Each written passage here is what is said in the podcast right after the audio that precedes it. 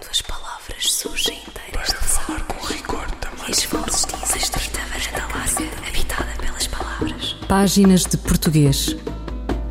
Um programa de José Manuel Matias, realizado pela Universidade Autónoma de Lisboa. Uma estrita varanda larga, habitada pelas palavras. Para falar com rigor da máquina do mundo. Quando as palavras surgem inteiras das águas e as vozes dizem os nomes na casa da língua. Professor é a palavra do ano de 2023. A iniciativa é da Porto Editora. No ano anterior, em 2022, o vocábulo foi guerra. Em 2023, votaram cerca de 90 mil pessoas através das plataformas digitais. 43 mil escolheram a palavra professor. As greves sucessivas, levadas a cabo pelos docentes, pesaram na escolha. Falou-se muito deles e do ensino, das escolas, dos alunos, dos programas e da formação dos profissionais. As cinco palavras da canção de Sérgio Godinho continuam atualíssimas e por cumprir. A paz, o pão, habitação, saúde, educação. E há a hipótese de uma festa plural fluindo no rio Tempo. Convém que seja assim. Parafraseando um poeta, os professores estiveram com toda a força nos jornais. Que outros tragam outras palavras necessárias. Quantas palavras? Uma varanda larga, habitada pelas palavras. Falar com rigor da máquina do mundo. Extrato de um horóscopo elaborado por Fernando Pessoa para uma mulher, recolhido por Teresa Rita Lopes. O caráter é um pouco egoísta, independente, teimoso e autoritário, sobretudo para os inferiores sociais. Se bem que estas qualidades sejam compensadas por qualidades sociais intensas e efusivas. Há uma acentuada ambição, sobretudo social, uma forte intuição das coisas práticas e um grande poder de dominar, uma grande força de vontade e tenacidade. Isto apesar de ser fácil de zangar, impulsiva, tendente a ir a, até ao exagero em tudo. Tanto que muitas vezes terá de se arrepender de atos impulsivos cujas consequências nem sempre serão agradáveis. A excitabilidade nervosa é grande e deve sempre evitar coisas que a preocupem e tudo quanto possa incidir sobre os nervos, sobretudo as emoções muito fortes que não têm a resistência precisa para suportar. Há uma certa propensão para a tristeza, que pode às vezes chegar até à melancolia. Isto muito embora haja uma grande disposição para tudo quanto representa passatempo e diversões. Em todo caso, há muita espontaneidade e sinceridade e uma grande impressionabilidade às coisas da vida social. Extrato de um horóscopo elaborado por Fernando Pessoa para uma mulher, recolhido por Teresa Rita Lopes e dito pela atriz Maria Henrique. Fernando Pessoa, curioso de tudo, gostava de horóscopos. Não configuram nenhuma ciência. Será que uma jubilação de acasos determina a vida dos bichos da terra tão pequenos? O certo é que os pastores da noite os desenharam depois das grutas. Animais alados, ursos, carneiros, touros e as palavras dos astrólogos. Os poemas como Vagalumes de Omar Khayyam ao nosso Fernando. Ruth Rebouças, investigadora do Centro Linguístico da Faculdade de Letras da Universidade do Porto, conversa com páginas de português sobre a hipotética caracterização do horóscopo enquanto género textual. Podemos considerar o horóscopo enquanto género textual? Ruth Rebouças. Sim, podemos, porque o horóscopo é uh, um discurso, apesar de eventualmente nós na sociedade termos uma, uma espécie de crítica para esse texto, não é? Porque advém de uma, uma, de uma pseudociência, que é a astrologia, pode ser considerado género textual, sim, porque apresenta características específicas, apesar da sua flexibilidade, pois, como eu verifiquei no, no estudo, este último também uh, 2021 e agora um de 2023 que fiz em colaboração com outras duas colegas, verificamos que apesar de os, os autores uh, terem algumas diferenças, ou seja, é flexível, existem mecanismos permanentes, que poderei falar mais à frente, mais adiante, mas que uh, é muito flexível, pois os autores podem optar por diferentes mecanismos. Como por exemplo? Por exemplo, nós selecionamos, eu no, no trabalho de 2021 selecionei horóscopos uh, de vários tipos, ou seja, uh, do formato impresso e em formato digital. O formato impresso foi de quatro revistas diferentes e em formato digital foi de vários uh, websites, como por exemplo o SAP Lifestyle. E verifica-se que apesar de, quanto à, à peritextualidade e metatextualidade, que é as características além do texto, em que encontramos, por exemplo, o título horóscopo ou previsão astrológica e sempre o símbolo caracterizador do signo. Uh, Encontra-se, por exemplo, uh, alguns autores que usam por tópicos, por exemplo, amor, dinheiro, e fazem as suas previsões, uh, outros não outros já usam uh, o texto por si só.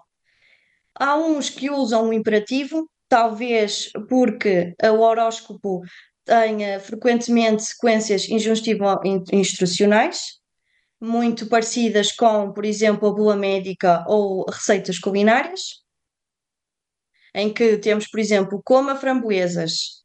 Se se sente doente, descanse mas também temos outro tipo de construções como uh, o, a mais, o mais comprometimento, como por exemplo a Maia usa muito o presente indicativo. Ou seja, depende de, de pessoa para pessoa, é isso? Sim, é muito o estilo de cada autor. E estas são as principais características que identifica neste tipo de texto? Sim, eu uh, sou suspeita porque eu sempre fui muito leitora dos horóscopos. E quando uh, surgiu esta ideia deste trabalho foi no Seminário de Linguística de Texto, orientado, pela professora doutora Fátima Silva. E eu, na minha tese de doutoramento, falo sobre outro assunto. E uh, falo sobre o futuro. E então eu pensei, bem, como o horóscopo nós não temos a certeza do que poderá acontecer, talvez uh, seja usado muito os verbos modais, como por exemplo o dever e o poder, e o futuro modal com valor de incerteza, o que curiosamente não acontece. Talvez porque uh, o corpus de estudo que, que eu tenho é bastante heterogéneo, porque eu tenho desde o horóscopo diário ao horóscopo anual, e isso varia muito, há muita variação, porque enquanto no horóscopo diário é neste momento, o horóscopo anual faz uma previsão de todo o ano. Qual é, qual é o corpus que tem e que foi analisado neste, neste seu estudo, nestes seus estudos? Em 2021 foram apenas 60 textos, quatro deles eram de formato impresso, de quatro revistas, e uh, em 2023 analisámos mais, 120. E tivemos em, uh, em consideração apenas o horóscopo diário, de forma a que não seja tão heterogéneo o corpo de estudo. E, na sua perspectiva, qual é a função sociocomunicativa que este tipo de texto veicula? A, a função sociocomunicativa do horóscopo é sempre prever ou aconselhar o leitor. No fundo, não é passar uh, uma informação para contribuir para o saber. Eu acho que é como se fosse uh, ligar o leitor ao, ao autor de uma forma amigável, como se nós fôssemos aconselhar alguém uh, mais próximo. E, uh, e, é essa a função sociocomunicativa. Uh, e, por, e essa, essa função sociocomunicativa tem como objetivo, no fundo, quando estamos perante, por exemplo, o horóscopo anual, seguir as etapas. Por exemplo, neste, em janeiro tem que se prevenir de constipações. Em fevereiro deverá ter atenção ou tem de ter atenção aos gastos. E é como se fossem umas instruções do que haveremos de fazer ao longo do ano. Isso não acontece tanto com o horóscopo diário e semanal. Como referiu, encontrou várias diferenças de acordo com os autores. Uh, mas essas diferenças são principalmente em termos de estilo ou há também diferenças também, por exemplo, semânticas? É, talvez seja mais estilo do que semântica, de que sim, porque parece-me que eles são muito uh, claros, muito rápidos na, na, sua descrição. Há um ou outro que, que, que, descreve muito aquilo que vai passar, mas quer chegar sempre à mesma conclusão. Eu acho que tem a ver com o estilo do, do autor. Sim. do ponto de vista semântico, apesar de existirem muitos mecanismos linguísticos, como por exemplo o uso do verbos modais, o imperativo, as construções impessoais, que um, tiram o comprometimento, comprometimento do um, autor, uh, também o uso do presente, do ir mais infinitivo. Isso eu acho que um, podem contribuir sim para a caracterização do género textual, mas também uh, poderemos dizer parece-me que uh, tem a ver sim com o estilo de cada autor. Até porque, quando estávamos a analisar estes, estes últimos textos, eu verifiquei o seguinte: existia um autor, um autor que um, tinha formulado as mesmas, as mesmas previsões, ou seja, nós sabemos que a astrologia tem o tarot, não é?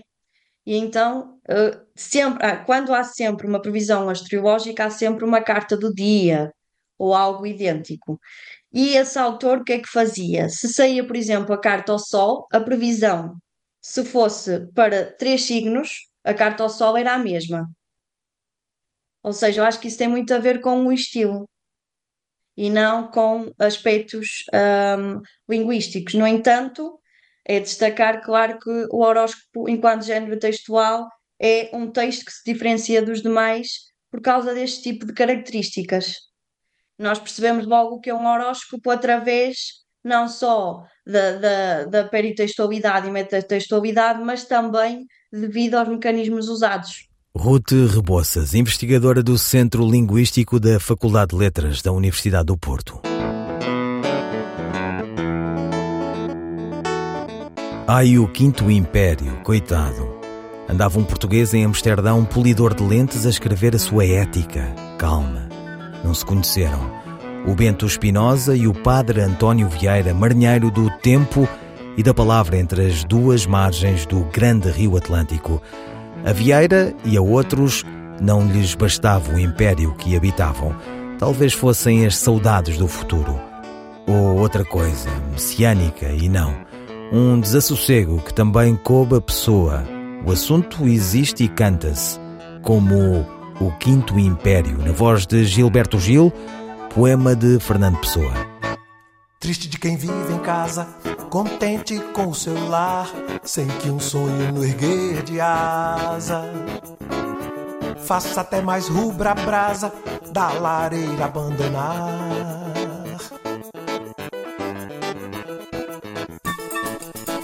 Quem é feliz vive porque a vida dura, nada na alma lhe diz. Mas que a lição da raiz ter por vida sepultura. Hey! Eras sobre eras se somem no tempo em que eras vêm. Ser descontente é ser homem que as forças cegas se domem pela visão que a alma tem. E assim passados quatro tempos do ser que sonhou, a terra será teatro. Do dia claro que no atro da irmã noite começou.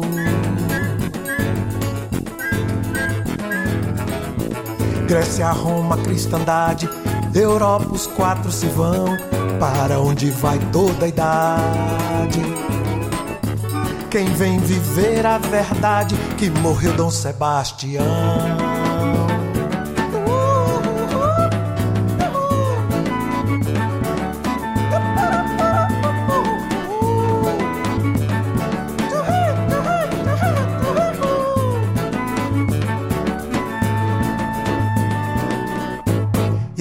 Passados quatro tempos do ser que sonhou, a terra será teatro. Do dia claro que no atro da erma noite começou. Grécia, Roma, cristandade, Europa, os quatro se vão, para onde vai toda a idade. Quem vem viver a verdade que morreu Dom Sebastião.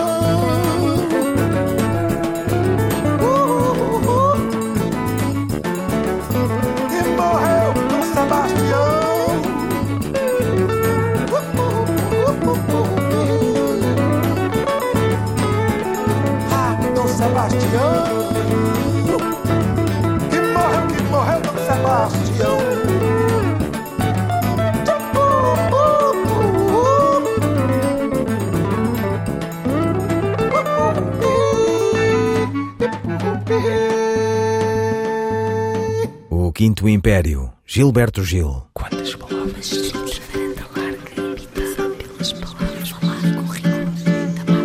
Que a noite seja propícia à boa conjugação dos astros, que os textos, como o género, ajudem. Ainda a conversa com a professora Ruth Rebouças sobre o horóscopo como género textual. A principal conclusão é que sim, que podemos uh, ter uh, o horóscopo como um género textual. Também verifiquei que, ao contrário da hipótese que eu tinha de que seriam usadas mais, uh, mais mecanismos linguísticos de incerteza, isso uh, não é verdade, ou seja, a minha hipótese era, uh, estava errada, porque existem outros tipos de mecanismos, como por exemplo o uso do presente, que é bastante usado, adjetivos também, Uh, para, eu acho que parece-me que esse tipo de construções são usadas para marcar um, o comprometimento, ou seja, a certeza uh, do autor, o que contradiz aquilo que eu pensava uh, no, inicialmente. E estes estudos são para ter continuidade? Sim, esperamos que sim. Eu gostei de estudar o horóscopo. também com as minhas colegas agora, que foi um trabalho um bocadinho diferente, porque o primeiro foi mais uh, generalizado, foi, uh, tive em conta vários, vários tipos de horóscopo, de acordo com a periodicidade, uh, e este último tivemos em consideração a modalização, porque, como sabemos, não é? No horóscopo usa-se muito a modalização para. os autores usam essa modalização. E qual é que foi a diferença principal? A principal diferença foi realmente verificar que no primeiro trabalho eu tinha um corpus muito heterogéneo e que fiz uma análise muito uh, geral, em que encontrei sim mecanismos linguísticos que podem caracterizar esse género, mas neste último trabalho o que verificou-se foi que, quanto ao, ao, ao, diário, não é? Ao horóscopo diário, o, o aspecto mais recorrente é o presente, talvez porque é diário e está no momento. Um, outra coisa também que verificamos foi que existe uma certa estabilidade, ou seja, além da flexibilidade do estilo dos autores, existe uma certa estabilidade, porque nós conseguimos uh, reconhecer o que é um horóscopo. E altera-se este tipo de texto? Altera-se, por exemplo, se estiver uh, num meio uh, impresso ou se estiver num meio digital? Sim, Talvez porque no meio digital existe um certo número de caracteres possíveis para preencher e no impresso não. Uh, o que eu verifiquei foi que, como eram horóscopos anuais, eram, é, o texto era muito abundante, enquanto que no horóscopo do, do tipo digital, não. Como assim? Ou seja, do horóscopo de, do digital, uh, o que verifiquei é que eram curtos os textos, não eram longos tinham mais, uh, eram mais, mais concisos. Exatamente, sim. Talvez porque existem um, um certo número de caracteres permitidos nesse tipo de, de websites, sim. Muito bem, e então quais serão os próximos passos? Os próximos passos agora é passar para o horóscopo de tipo semanal, depois mensal e depois anual e depois fazermos um trabalho em que compilo tudo essas, todos esses tipos de horóscopo para verificar quais são as diferenças entre a periodicidade. E o que é que espera encontrar? Eu espero encontrar dados diferentes daqueles que eu tenho, uh, porque realmente aquilo que, que eu estava à espera desde o início é que fosse um texto muito mais modalizado, uh, o que não é, apesar de existir muitas características que retiram uh, a certeza ao enunciado, existem outras que fazem com que o enunciado apresente alguma certeza, como por exemplo o caso do presente e do ir mais infinitivo. Uh, e espero agora encontrar algumas diferenças que permitem caracterizar os, os tipos de horóscopo, ou seja, o diário, o mensal, o semanal e o anual. Embora, claro, que o texto terá sempre, ou quase sempre, os mesmos mecanismos uh, linguísticos. E quando é que prevê ter a conclusão destes estudos? Talvez no final de 2025, talvez. Ruth Rebouças, investigadora do Centro Linguístico da Faculdade de Letras da Universidade do Porto. O que significa o provérbio pedra movediça não cria bolor. A resposta da professora Carla Marques. Este provérbio poderá ter tanto uma interpretação positiva como uma interpretação negativa.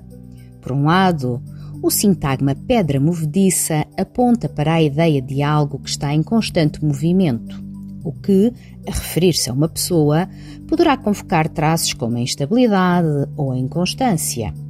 Por sua vez, o sintagma não cria bolor, associado a uma interpretação depreciativa, pode indicar que não se consegue manter o que se conquistou. Assim, o provérbio pedra movediça não cria bolor pode permitir criticar alguém que, por ser instável ou demasiado versátil, não consegue consolidar ou capitalizar bens, saber ou sabedoria. Por outro lado, numa outra perspectiva, a mudança indicada por pedra movediça pode apontar para uma valoração positiva. Com efeito, se a formação de fungos, indicada pela presença de musgo, for entendida como algo mau, então a mudança ou o movimento que impede a formação deste mesmo musgo é algo positivo, o que o provérbio vem estimular. Carla Marques, linguista. Eu, El Rei, faço saber aos que este alvará virem que hei por bem me apraz dar licença a Luís de Camões para que possa fazer imprimir nesta cidade de Lisboa uma obra em octava rima chamada Os Lusíadas. Estante Maior, em colaboração com o Plano Nacional de Leitura.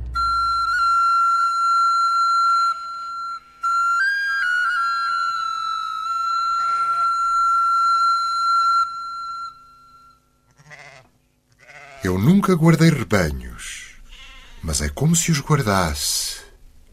Minha alma é como um pastor, conhece o vento e o sol e anda pela mão das estações a seguir e a olhar. Toda a paz da natureza sem gente vem sentar-se ao meu lado. Mas eu fico triste como um pôr de sol para a nossa imaginação quando esfria no fundo da planície e se sente a noite entrada como uma borboleta pela janela. Mas a minha tristeza é sossego, porque é natural e justa, e é o que deve estar na alma quando já pensa que existe e as mãos colhem flores sem ela dar por isso. Como um ruído de chocalhos para além da curva da estrada, os meus pensamentos são contentes. Só tenho pena de saber que eles são contentes, porque se eu não soubesse, em vez de serem contentes e tristes, seriam alegres e contentes. Pensar incomoda como andar à chuva quando o vento cresce e parece que chove mais. Não tenho ambições nem desejos. Ser poeta não é uma ambição minha, é, é a minha maneira de estar sozinho. E se desejo às vezes, por imaginar, ser cordeirinho ou ser o rebanho todo, para andar espalhado por toda a encosta, a ser muita coisa feliz ao mesmo tempo, é só porque sinto que escrevo ao pôr do sol ou quando uma nuvem passa a mão por cima da luz e corre um silêncio pela erva fora. Quando me sento a escrever versos, ou passeando pelos caminhos ou pelos atalhos, escrevo versos num papel que está no meu pensamento, Sinto um cajado nas mãos e vejo um recorte de mim no cimo de um outeiro, olhando para o meu rebanho e vendo as minhas ideias, ou olhando para as minhas ideias e vendo o meu rebanho, e sorrindo vagamente, como quem não compreende o que se diz e quer fingir que compreende. Saúdo todos os que me lerem, tirando-lhes o chapéu largo, quando me veem à minha porta, mal a diligência levanta no cimo do outeiro saúdos e desejo-lhes sol e chuva quando a chuva é precisa. E que as suas casas tenham ao pé de uma janela aberta uma cadeira predileta onde se sentem lendo os meus versos. E ao lerem os meus versos, pensem que sou qualquer coisa natural. Por exemplo, a árvore antiga, à sombra da qual, quando crianças se sentavam com baque, cansados de brincar, e limpava o suor da testa quente com a manga do bibe riscado.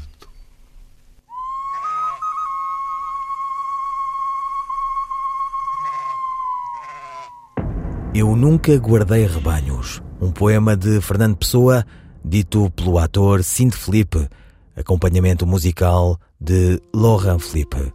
Ouvirão páginas de português, as despedidas de José Manuel Matias, Luís Carlos Patraquim, Miguel Roque Dias e Miguel Van der Kellen. Quando as palavras surgem inteiras de falar com rigor também. E vozes dizem estreita varanda larga, habitada pelas palavras. Páginas de português. Um programa de José Manuel Matias, realizado pela Universidade Autónoma de Lisboa. Uma estrita varanda larga, habitada pelas palavras. Para falar com rigor da máquina do mundo. Quando as palavras surgem inteiras das águas e as vozes dizem os nomes na casa da língua.